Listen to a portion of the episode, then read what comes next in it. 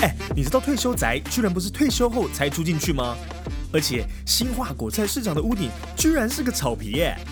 越狱风云里面应该是进了监狱就真的逃不出来喽。这些最有趣的建筑知识全部都在欢乐 Building，哪有这样讲建筑？让 Jeff 哥还有丽如姐用最奇葩又超专业的方式，通通告诉你。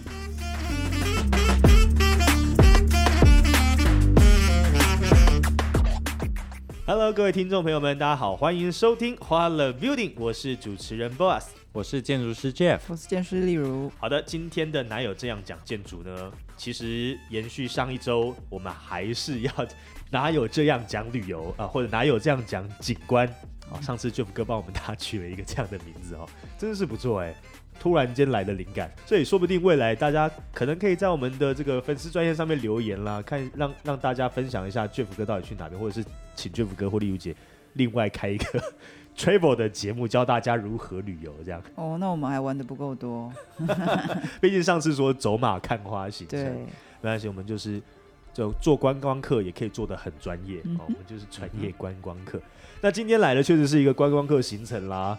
今天我们要来看的是啊，首先第一个，这个叫做巨人队的棒球赛哦。但凡球迷能够去看大联盟比赛，那是一个何等快乐的事情。据说现在一个非常红的棒球网红已经去巡礼大联盟了，叫台南 Josh，他还跟所有人炫耀我要去巡礼大联盟喽。然后我们就一群人在荧幕后面。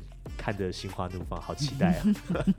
那第二个呢，就是要像上次上周跟大家说到的，我们要去看这个 NVIDIA 的办公室。NVIDIA 可说是现在最红的一个企业之一了哦，就是它其实是股价在红，嗯嗯嗯，红彤彤，真的是。其实台湾呃，那个台湾是台湾台湾台湾是绿，对对对，美国是红，美国是红彤彤，对对对对。反过来，对。那接下来我们还要跟大家分享的是一个，没有，美国是绿的，对不起。哎，对，讲讲反了，美国美国是绿色啦。啊，对不起，你看我没有在玩。好的，接下来呢，就有一个叫做呃郊区的住宅。那因为 Jeff 哥跟我们说的时候，他说，哎，只有郊区住宅很值得分享。到底它值得怎么样被分享呢？哎，我们大家后面听听看就知道了。好的，Jeff 哥、丽如姐，既然你们都已经许下这个诺言，要跟大家分享这个巨人队的棒球赛。你们是坐哪一个席位呢？你们是主场还是客场球迷？我们在去看棒球的时候，就有人一直提醒我们说：“哦，巨人队已经五连胜喽，请你们去的时候不要。” No，那个时候是九，哦是九九连胜。Sorry，因为呢，其实，在台湾买这个球赛的这个票的时候，对，感觉上没有很。难买，因为朋友说哦，巨人今年打的蛮烂的，所以可能没什么人想要呃去看这样子。然后呢，呃，我我们重点也不是去看这个九连胜，或是 因为我们呃买票的时间跟到那个当下，其实不晓得他们的战绩是如何。那呃，当然我们就先呃好好的找了个这个在本垒后方的位置啦，然后买了之后呢，突然发现这个 Jeff 的这个。研究所同学，呃，这个公司，呃，律师事务所有个包厢，可以可以，呃，让我们带我们进去看球赛。那当然何乐不为。这个包厢，因为台湾的包厢有两种，嗯，一种只是把你隔起来看不到旁边人，但是你还是在户外，嗯，那一种是有冷气的那一种，嗯，两种的价格就不可同日而语。那你们这个。呃，这位朋友他是比较燥的那一种呢，还是你 还是也是在户外的那一种？描述，他是有房间的，哦，有冷气的。呃，他其实是暖气。哦，对对对对对对对，是是是是是。他是应该是说有一部分是在室内，然后伸出去户外的部分也是有，但是他一定是在那个。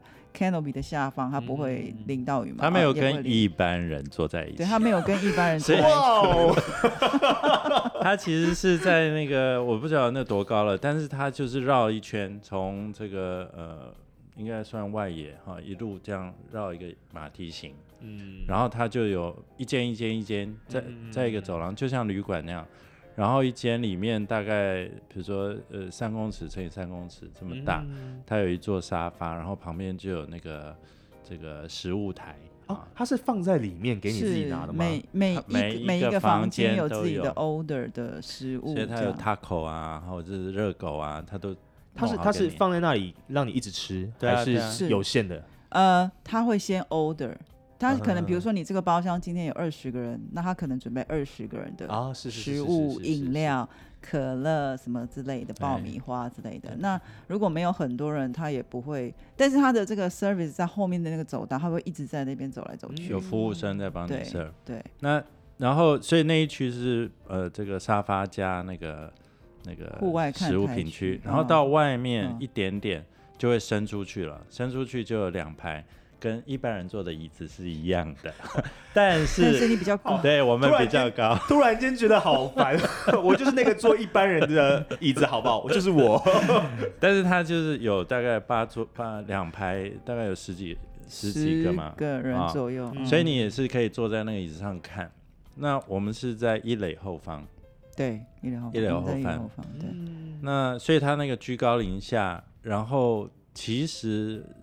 很不好意思，因为我一直跟我朋友在聊天，我这个应该要请例如来讲他们观赛的经验。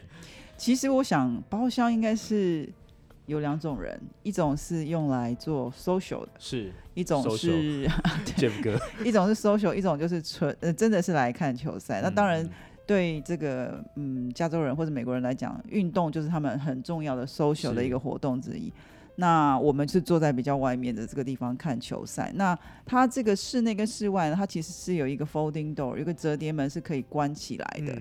然后呢，在户外的这个区域，大概就是两排左右，上方还有这个取暖灯，就是温度稍微高一点，它就会开灯。所以我们那一天，呃，刚开始还不冷，但是因为我们这一项刚好是不是太阳晒的那一项，所以后来其实是有开了暖灯。我觉得设备还蛮好，但是我们在。这个半户外这一区的这个座位是可以看到所有侧面包厢的人，嗯，对对。那食物的部分呢？嗯，呃，我我看我们就是你们 social 的这几位同学，其实大家都吃不多，所以那个食物并没有看起来说哇很多这样子，一直好像摆到满满出来的感觉。我我觉得我经过。前面的那几个包厢比较像是这个满出来的什么啤酒啦，什么之类的这样。因为很多的包厢都有人，呃，其实都有人啦。对。然后那个包厢你走过去，有时候会看到这个这个公司的 Google 的名字在里面，所以其实是很多的公司就认养或者是买了一整年的这个包厢，他可以招待他的客户，他可以招待他的员工，好，有时候奖励他们来。或者他们要办一个 party，就在这里办，所以那个整个走过去，你就一路看到大家都啊，其实很很很自在啦。但是知道都是企业把它买下来，嗯，所以其实，在那里面人没有很认真看球，所以其实比较 social 居多。嗯，对你如果真的是，当然重要的球赛不一定了哈。是。那我的感觉啊，其实是那个那个位置其实很清楚，因为你从那个高度看下去，下面就是这个绿色的这个内野，对草皮，草皮，然后那个距离感，好，还有那个声音啊，然后加上我也不知道为什么，就从这个角度看那个球怎么飞，其实看得很清楚。哎，你们包厢里面还听得到声音哦？听得到。我以为就听不到，我以为只有我们一般人才听得到。你说听到他没有，他没有打击的跟卡的跟接球的声音。接球可能没有那么清楚，打出去一定有啊。而且我印象他没有窗户啊，他就是整个开放式出去的。哦，对对对。呃，但是那一天，因为我们印象很深刻，因为我们很认呃，我们这几个没有 social 的这些太太跟小孩们就。坐在那边很认，小孩很认真在看球，但是那一天实在是输太多，所以你说巨人队吗？是的，我们好像输到六比零的时候，我们就 我们就决定去逛这个运动衣的这个专卖店。它的运动衣专卖店这个就蛮有趣，它是都在整个棒球场里面吗？呃，一楼有一间最大的，是可以对外开放。那但是我们从楼上的球场周围区也是可以走得下去。好，那么走下去之后，可以再回到球场。那呃，包厢区也有一个，嗯，应该有两个小区域在卖，但是东西不多。那所以我们就说，我们哦需要调试一下心输球的情形，所以我 们就就走到楼下去逛街。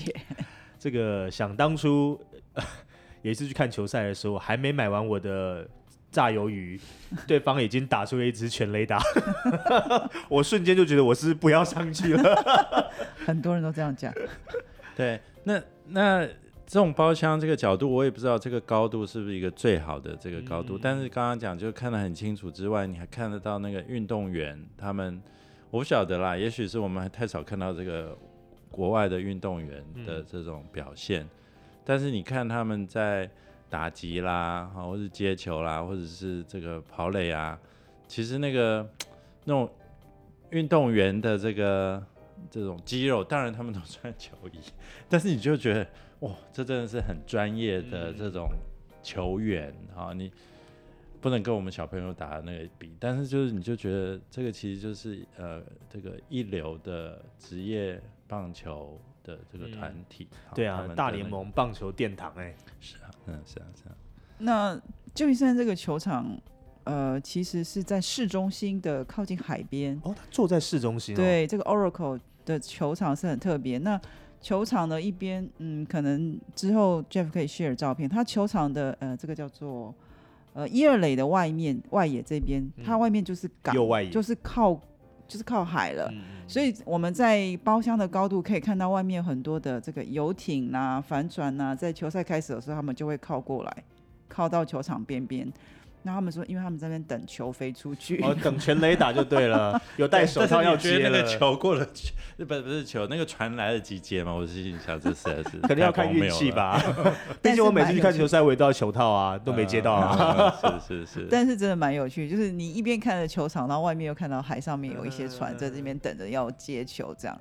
然后我们往呃，就是整个球场的周边看，它其实是一个比较，嗯，大家知道看球其实就是一个休闲活动，所以有呃有几间这个呃有一间冰淇淋专卖店啦，然后还有一个卖烤肉的啦，然后还有一些像外面这个有点像野餐椅的这个，就是在比较外野的附近。那其实人来人往，非常的热闹哦。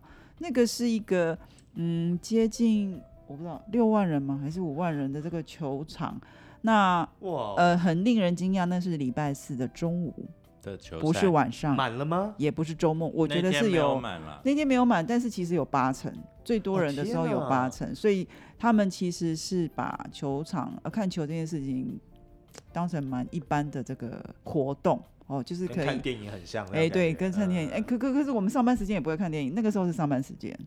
哦，那那呃，这个 Jeff 的同学其实是呃办公室就在。旧金山的 downtown，那他其实是走过来的，所以他走过来看完球赛之后，还可以回去继续上班，因为球赛大概是从十二点半到三点多，对，嗯，所以我觉得是个蛮有趣的呃经验，对。其实看棒球这件事情啊，是我大概还在美国的时候哈，那我因为我在 Boston，所以那个红袜队的这个球场，你知道我在波士顿有待了十几年，然后。这个棒球文化是美国很重要一个文化嘛？哈，那，呃，我不是棒球迷，但是为了要了解他们，而且你觉得总是要去朝圣一下哈，所以这个这个这个红袜队的球场大家都知道分分位分位嘛哈，球场它其实有一个 Green Monster，就是它的那个绿色的那个计分板哈。那以前我因为我做规划，所以我都我们对于这个球场其实是有很大的呃这个要去理解它，因为它其实是都市里面一个重要的这个活动，是很重要的活动。你看它四万人，然后台台湾也是啊，每一次的这种棒球赛，其实整个都市就动起来。对，所以在红袜队那个经验，其实它旁边还有几个那个呃告示牌。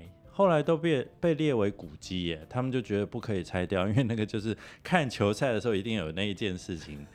我我想起来，他好像 Cisco，反正就是某一个这个企业的哦，嗯，企业的招牌被列为古迹，要是一般人会觉得这是不是独独后这个企业，对不对？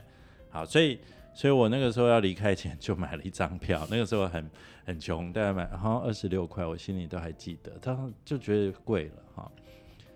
后来我们后来我就回国，然后我们上次去西雅图，我们也去买了票，好像去看西雅图的棒球场，那是另外一个经验。基本上，呃，这些球场周边都会有很多的 bar，就是那个喝酒的，好，所以是看球赛前就喝，或者是你没有买票进去就在外面看，嗯，呃，外面的酒吧看，然后你又听得到大家在欢呼，是，对，是。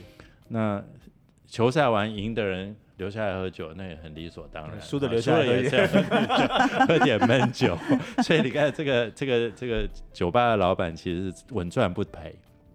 那哦，甚至我们我们这次是从这个呃南边的这个小城叫 Mountain View，是搭了这个 Caltrain，从呃因为我们不想开车不容易停，嗯，所以我们其实是搭有点像区间车这样的火车进城去看球赛。那整列火车全部都是去看棒球，橘色球衣，大家就穿了橘色的那个衣服，全部都是看棒球，而且有些人身上已经有一点酒味了，已经先喝了就对了，对，已经先开喝。那这个球场的设计其实疏散很重要，所以像西雅图那个棒球场，它就是有很长的 ramp，那个斜坡道，它没有楼梯。因为楼梯大家走得慢，它是斜坡，从最高楼层这样一直下，所以散场的时候大家就慢慢慢慢这样下哈。那这个刚刚讲 Boston 那个是外面有一个这个 Green Monster，然后看城市的夜景。那波士顿呃，对不起，旧金山的这个球场很有名的就是它是面对海湾，所以打球赛的时候，这个不管是这个傍晚哈，或者是夜间。就是下午的球赛，然后是打到傍晚，其实那个夕阳啦，然后外面的这个海景，其实变成它一部分。所以很多的这些球场在选址的时候，其实都会特别去想这些事情。好，当然很多在内陆的就不一定。那你那个球场如果选在一个很特别的地方，它就会在呃规划的时候就把它纳入这样。当然也是要周边的这个腹地够大，就是交通啊、疏散等等是呃。比较有足够的空间哦。嗯，所以其实，在一开始设计球场的时候，都一定要先考量，就是选址的时候，就应该是建筑师或者是这个都市规划都市规划师就已经要进场，然后去判断这个东西，哎，他盖这边有没有除了这个之外更大的效益嘛？这也是常常 Jeff 跟李无杰要需要去规划设计的功课。是，好的，那当然刚刚讲完了这个大家。棒球迷都现在非常喜欢的这个棒球赛之后，大家真的是听到 Jeff 哥、李吴姐当讲哦，就是有些时候真的可以去考虑看一下。你有没有要问我这一张票多少钱？这个我也可以。不是包厢不用钱吗？他现在要，他现在为我们大家展大听众朋友们，Jeff 哥现在为我们展示不是一般人的票价是多少钱了。他刚才他刚才说二十六块钱，折合台币大概八百多块，他说贵了哦。我我哎，台湾的票多少钱？台湾的票普通票内也是五百块一张啦。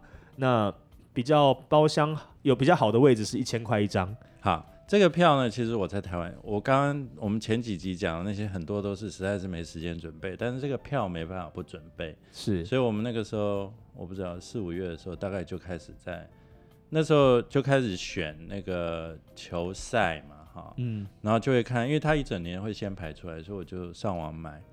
那时候想说，难得一次一定要做一那个本垒后方。嗯，其实我也不知道做哪里好，到底是哪里是比较好的。那要看啊，你你如果想要，我不知道，我没有去过呃国外大联盟，我不知道有没有拉拉队。没有，原来重点是拉拉队的位置。台湾你如果有拉拉队，它后方那个位置叫法香区，那个位置不是你有钱就能买的。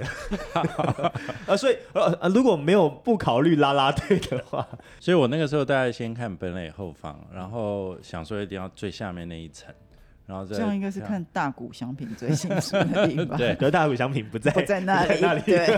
后来我就挑了大概二十几排。二十几排，然后又挑啊挑了三张，那个时候就是八十几块哦，八十几块二的哈。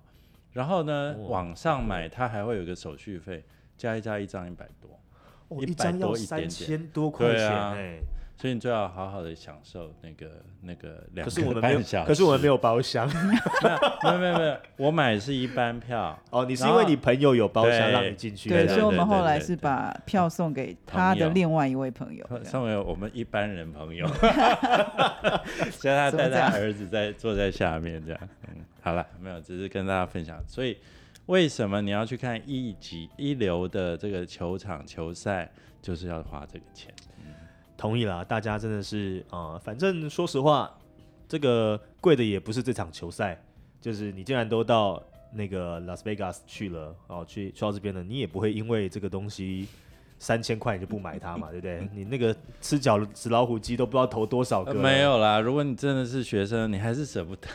没有啦，这个这真的不是这个。不过最后我们还是要替台湾讲一句话，这个这个台湾的啦啦队还是举世闻名，他们都觉得在台湾看还是比较好。没错，那就是大家真的是有兴趣，真的是可以到呃。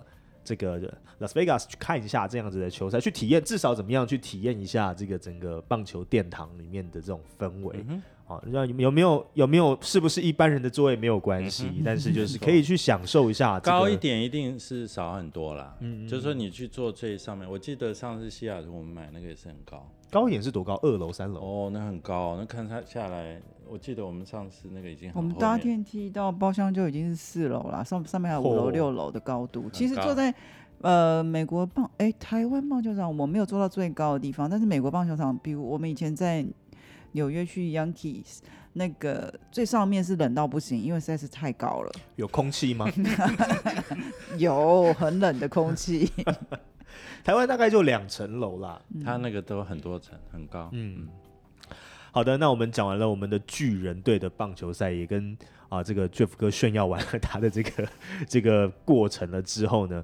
当然，我们也要再来讲讲我们第二个，这个是非常非常一定一定很值得从建筑师的角度去看。我相信你们去看的时候，应该也是建筑师的这个职业职业职业身份马上跳出来嘛，对不对？这个 NVIDIA 的办公室，这次去湾区哈，当然 Apple 是一个要看的。Apple 应该不是一个大苹果嘛？它是一个飞碟啊，一个环形的圆形的那个办公室。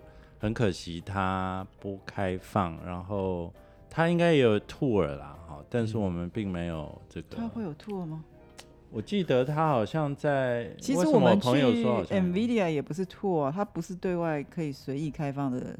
这个等一下 Jeff 再说明，也是这个叫做什么？天涯若比邻，要有好朋友在附近，就是都是出外靠朋友才有办法进去哦。呃，苹果应该就是飞碟，我们是在外面的一个 visitor center，嗯，可以看得到它，但是不能进去这样子。那我们的好朋友是带我们到山上去，从上面山上往下看，就可以看到 N Nvidia 的那个屋顶，还有环形的飞碟这样子。哦，他们在隔壁是不是？哎，不算隔壁，算有点距离，对。但是我们是从比较高的山丘上面往下看，可以同时看到这两个，对。所以苹果的 headquarter，如果大家有兴趣，嗯，可以想办法看有没有朋友在里面工作，可以带你进去看。我是很想去啦，不过没有机会。这边呃，邀请一下这个 我们的听众，我们的听众朋友们，邀请一下。外的，对对对对对，你如果是有这个门路的话，Jeff 哥需要你哦。那其实这次呃去逛 Nvidia，这个也是 Jeff 的这个高中同学嗯哦。呃，我其实是蛮惊讶的，因为我知道这些科技厂房其实是不太能够进去参观，然后因为其实太多的这个科技的机密之类的，很多像台积电这些公司不会有外人进去，甚至是你要申请很久，即使是进去也是全身都要，呃，不是脱光光，是所有东西都要放在外面，你才能有办法进去哦。那呃，但这个好朋友呢就说，哎，我们我们可以带什么？可以带我们进去吃午餐，我想，哦，这是后来后来终于有机会去的时候，我才比较了解，因为这不是他们真正的研发中心，哦，这是比较像是呃做 marketing 或是做这个，也有点类似像这个跟客户呃做这个 demonstration 啊，或者是呃这 financial 的一个。嗯，有一点，我觉得看起来比较像公关中心的。好，那还是有办公区，但是它不是那种机密性的这个产品的。那机密性可能产品是在呃，它是横跨了一条的马路，在马路的对面这样。所以我们这位旅居美国很久的好朋友，其实是在另外一区，他是跑过来说，我们说，哎，你不在这区上班？他说，哦，这这不是我们这些研发人员上班的地方。所以我才想说，哦，那就难怪可以让外面的人进来参观这样子，对。好，这个 NVIDIA 的这个 campus 呢，听说是大概在疫情的期间新建的，哈，所以它原来呃也一直都在这个计划中，只是那个时候就有风声说哦，这种疫情，然后是不是需要停？但是这个我们台湾之光，哈，这个黄仁勋仁勋先生就他们还是把它盖起来。基本上它是一个还蛮特别的概念，它就是有两座非常巨大的建筑，这个建筑大概就是三四层楼高了，如果要用高度来看，可是它有非常大的一个屋顶，这个屋顶是比较像是这个呃折纸哈，折出一个不规则的这个形。然后这个全部都是用行架哈，行架就有点像机场的这个，或者我们铁皮屋啦。其实我们在里面逛的时候就说很像的，怎么突然间这么掉 这么降格？就要让一般人知道到底长什么样。然后我我觉得我们在里面走路的时候就有说啊，这这办公室看起来很像机场啊。嗯，对，因为它的跨度。这些结构体的这些柱子啊，跨度很大，很空，所以其实看起来真的蛮像机场的。我听他们的说法，我朋友的说法是，当时在呃新建的时候，其实先把屋顶做起来，然后下面才逐步的把它填充进去啊。那不知道是施工上的必要，还是他们有什么概念？因为这个在过程里面，其实也跟他们的研发软体有关哦。他们好像是在做设计的时候，也用了他们的什么软体去逐步的把它做出来。然后里面，因为 NVIDIA 其实对于这个显示卡啊，他们是非常的呃第一把交椅，所以他们也做了很多的模拟，然后让他们的使用者员工去呃参与这个讨论，然后最后做出来。那它这个概念，我我是从我作为建筑师的方式来解读它哈，它其实就是一个。两个大的雨伞，或者两个很大巨大的这个屋顶下面，其实它把下面的空间跟它有点脱开，有点像你撑了一个很大的帐篷，然后下面你自己去盖你自己的小房子哈。那呃，它的这个雨伞下方的这些小房子就很像好多个积木去堆起来，所以有很多的露台，就是很多的平台。但是这也很特别，就是你站在某一个角度，你可以看到很多人在上班。因为你制高点，你看下来就会看到很多层层的这个呃这个这个办公区哈，这是很诡异。因为通常我们的办公室就会有一个天花板，对不对？大概就三米不到，可是它这个它可能办公室上面是一个八米的一个天花，嗯啊，然后非常高。其实从隐私的角度，这些人其实还没什么隐私，因为你随便看他在打混哈，他在。他们说不定是演员嘛，就是要给你，就是研发人员是不在那边上班的。刚才丽如姐有讲，对 对对，就是给观光客看一下。好吧，好吧，哎，对，它是可以有 visitor 的哈，它那个系统还蛮好的，就是你要登记登录，然后都用这个电子的方式去登录。那这是一点，就是它其实这个我那天有跟丽如讲，我们那个哈佛的这个。都市设计学院有这个概念，就是一个屋顶下我有建筑景观、都市规划、都市设计啊等等。那我们就是一个专业，这个专业在这个屋顶下面呃流通我们的 idea 交换，然后激荡，然后产生这个创意这样。它这个也有一点类似这个概念。那所以它的各部门其实就非常呃自然的在这个屋顶下面就流通。嗯，那流通的。这个呃节点哈，或者是交汇点，它就有很多那个呃自动贩卖机啦，好，然后有免费咖啡，对，免费咖啡，免费零食，然后你真的免费吗？然后没有进去过，不知道 你们有拿吗？还有酒吧，还有小型酒吧，应该是免费吧？员工可能是啦，嗯，对，员工可能是，然后还有那个酒吧，然后有很多那种。很 casual 的椅子，如果他不是在那个办公室，你会觉得他应该比较像在夜店出现那种家具哦。其实是应该是说，老板嗯提供非常好的设备，让员工很舒适。那呃，这意思就是因为到舒适到就像家一样，就不要再回家了。哦，Elon Musk 的名名言，住在办公室里面。对对对，午餐也是免费，对不对？都免费。那从科技业的这种发展来讲，哈，其实你看它从苹果哈，从一个车库开始，那所有的这些创新的科技其实是透过讨论跑出来的。嗯，有时候只是因为你玩一个这个魔术方块啦，或者是因为你突然看到一个什么事情，给你一个这个灵光一现。那所以他创造的这一些巧遇的空间，好，比如说我的 A 部门跟 B 部门就在这里，在同时一个人要拿苹果汁，一个人要拿啤酒的时候，然后聊天，聊天，然后产生他们知识的交换，然后有冲击，好，然后就讨论。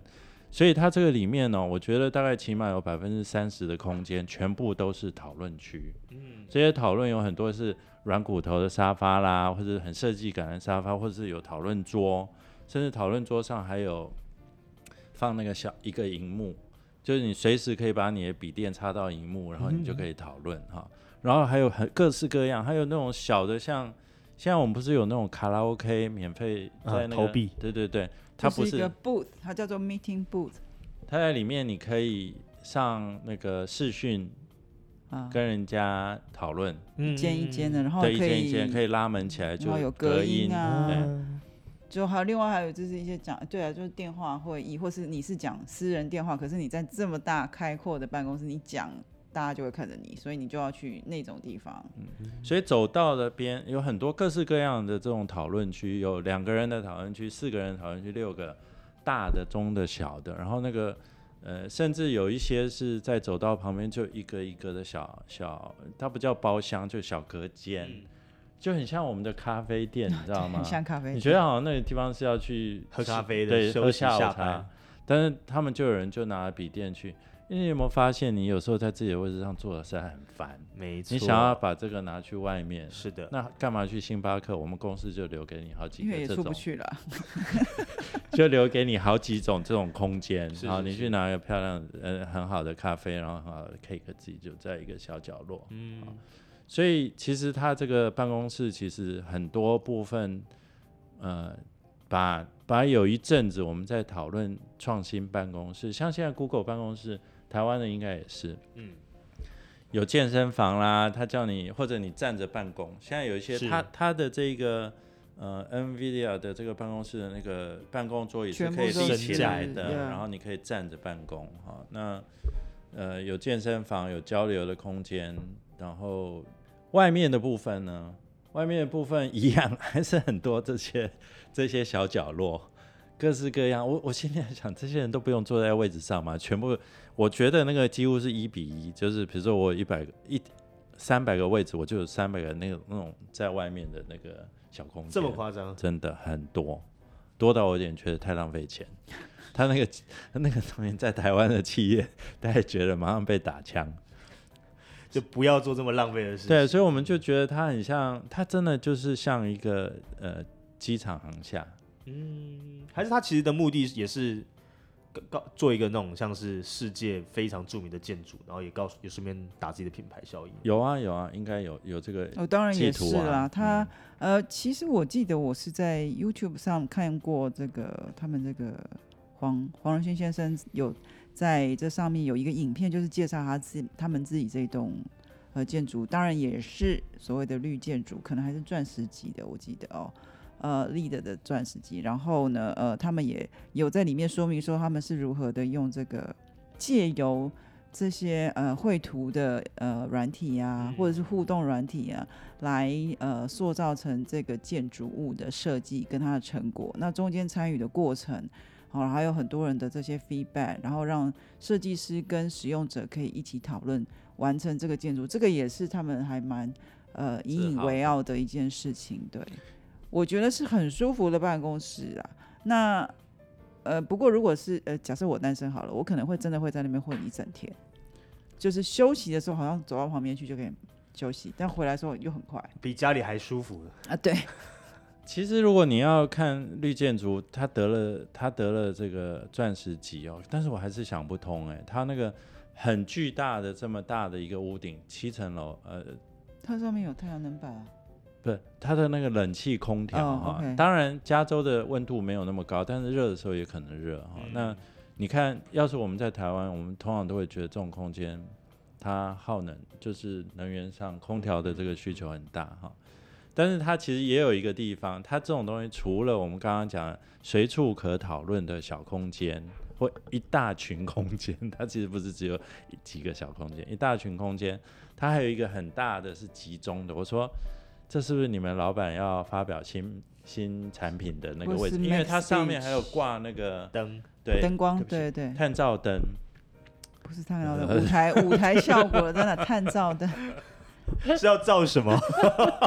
逃犯 员工要探谁谁在谁翘班就在上面照一下啊！他那个舞台灯就非常多，然后他说没有，他就每一年的年终或者要跟大家讲话的时候，所有人都在那，然后他周围就很多的。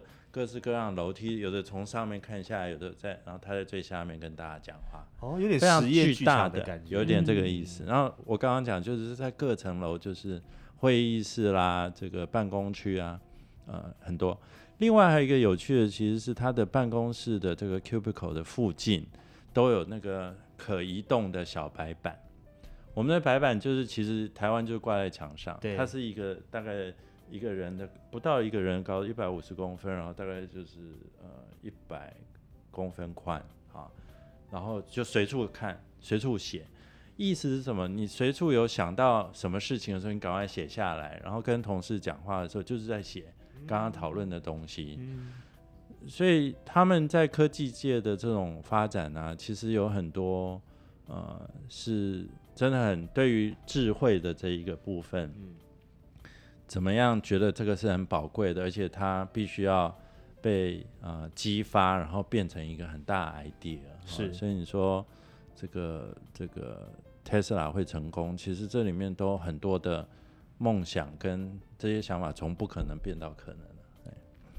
所以是一个还蛮好的经验。这个经验也是一个 surprise，因为我本来没有这个计划，是跟同学聊天聊天，他才说：“哎，我们去带你去我们公司。”怎么觉得这个 这次的这个 L 拉斯维加斯之行呢，充满着惊喜与意外？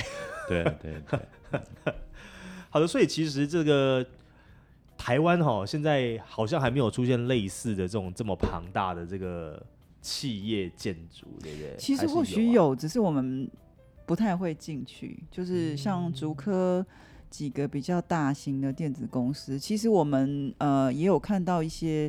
类似像国外这样子的设计，就是让这个员工呢来上班就有得到很好的照顾，甚至有些呃这个办公室里面可能另外一区就会有员工的这个幼儿园哦，就是小朋友也一起来，这个老板厉害，全家一起来了，你来这里你就不用担心你的小孩。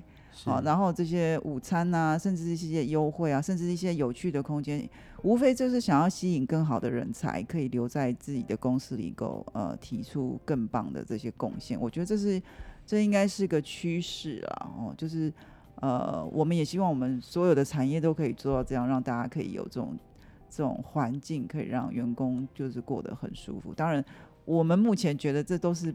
比较 IT 产业才有可能出现的这个，对对对，设备。当然这是一个趋势，大家会慢慢的往好的方向去，呃，这个朝向那个目标去前进这样。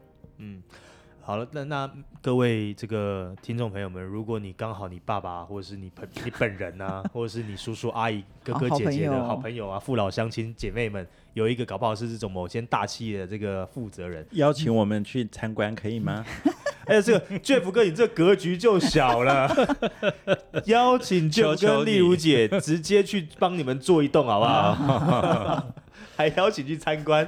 不不不，我们台湾也要有一个自己的办公室嘛，对不对？台湾为什么不能有一个 Nvidia 一样超屌的这样子，可以让大家进去里面参观的这种办公室呢？哎，这个我们现在现场就有两位去这个考察回来的 的建筑师哦，这个呃 Nvidia 可以考虑一下。嗯，其实大家可以上网看，我们这样讲，我不知道呃描述一一定不太清楚哈，你们可以上网去感受一下 NVIDIA 的这个那个办公室的图片啊，Apple 的 Campus 的这个图片，非常厉害，非常精彩。嗯哼，嗯，我们还要讲我们最后一个，就是你们特别提到的郊区的住宅，这是怎么样啊？你们上面没有任何，就是就跟丽如姐跟我讲说，我们要讲这个。但她下面没有打任何的字，我我觉得我们可能之后还可以来一个比较专题来谈谈这个，不过先简单给大家一点那个那个郊区的住宅吗？其实哈，美国的这个郊区住宅，它也是一个时代的产物，就是嗯。呃，美国过去的这个城市的发展都是 downtown 哈，你们如果去看，比如呃曼哈顿啦哈，L A 啦，芝加哥哈，这个几个西雅图啊这种大城市，其实他们都会有那个电影里面拍出来的这个摩天楼，嗯，当然还没有多摩天了，大概就五十啊、四十、三十层楼，然后一群，但集中在这个都市的中央。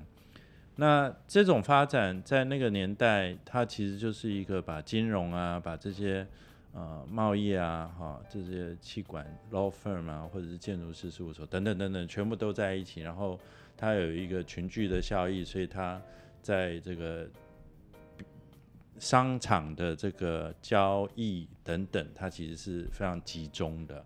可是后来都市就产生了一些问题，因为住在都市里。就有一些容易产生犯罪啊，哈。那美国人其实都有一个，这他们叫 American Dream 哈，美国梦。嗯，美国梦其实很广义啦，哈。有一种部分就是说，反正任何人都有机会，任何人都有成功，不论贫贱，是对不对？这是他们美国梦。但是美国梦有另外一个部分，其实是家庭的这个梦。是这个家庭的梦，就是我希望我有一天哈，这个。有一个叫做 single home，就独栋的住宅，嗯，然后有院子，有前院，有后院，是前院有一个大草皮，然后有一棵非常老的树，然后那个他的这个客厅就每天我回家的时候就看着那个客厅泛着这个黄色的光，有一棵圣诞树在那里闪闪闪，等我回家，嗯，不管是去见妻子、丈夫，好浪漫，对。那这个其实是才在那个美国人的文化里面是一个，他不叫成功，而是他好像觉得就是每一个人如果有有意识要组成一个家庭，那就是一个完整的家庭的 image。所以这个所谓的这个独栋住宅这件事情，其实是呃好像是一个大家的这个一致的一个目标这样。那这个目标在大概七零六零年代汽车工业发展之下就开始蓬勃发展，因为汽车就带你可以到很远，所以你上下班如果你开个二十分钟的时间，你可以到当趟，嗯，你就住到家里，那那个家就是一个安静的家。你从呃非常这个激烈竞争、压力很大的一个这个早上的这个工作的时间之后，你可以回到一个安静的家，然后有 有一个这个。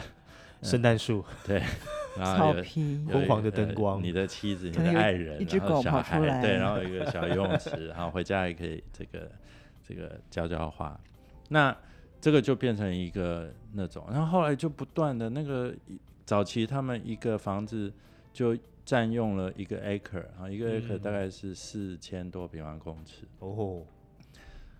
很大啊，哈，然后就就这样就这样一直，这个就后来就叫都市的扩张，就不断不断。你看那个旧金山，呃，不是旧金山，洛杉矶，就这样，它有很大的面积，全部都是这种独栋的住宅。嗯，那所以它，所以所以其实它是一个很特别的地方，呃，不是地方，一种形态。台湾没有，我们没有这样。台湾比较多是大楼哦，对，我们比较是顶多是公寓啦，哈，透天。后来其实，在宜兰就慢慢有人想要做这种东西，是。对啊，所以就买农地来盖，对的，这个独栋住宅。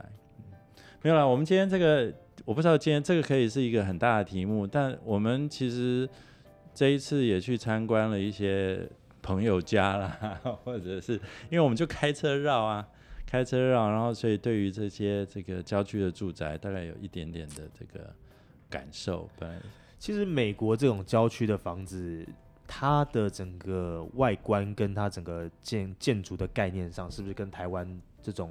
因为台湾还是有些透天是不完全不一样的做法跟思想的规则嘛，对不对？所以呃，如果各位听众朋友们，你后面真的有兴趣要来跟大家要来听这个卷福哥跟丽如姐跟你分享一下这个美国郊区的房子到底该怎么盖，哎。不要吝啬，在下面留言好命令一下 Jeff 哥跟丽如姐，让他们告诉你该怎么办。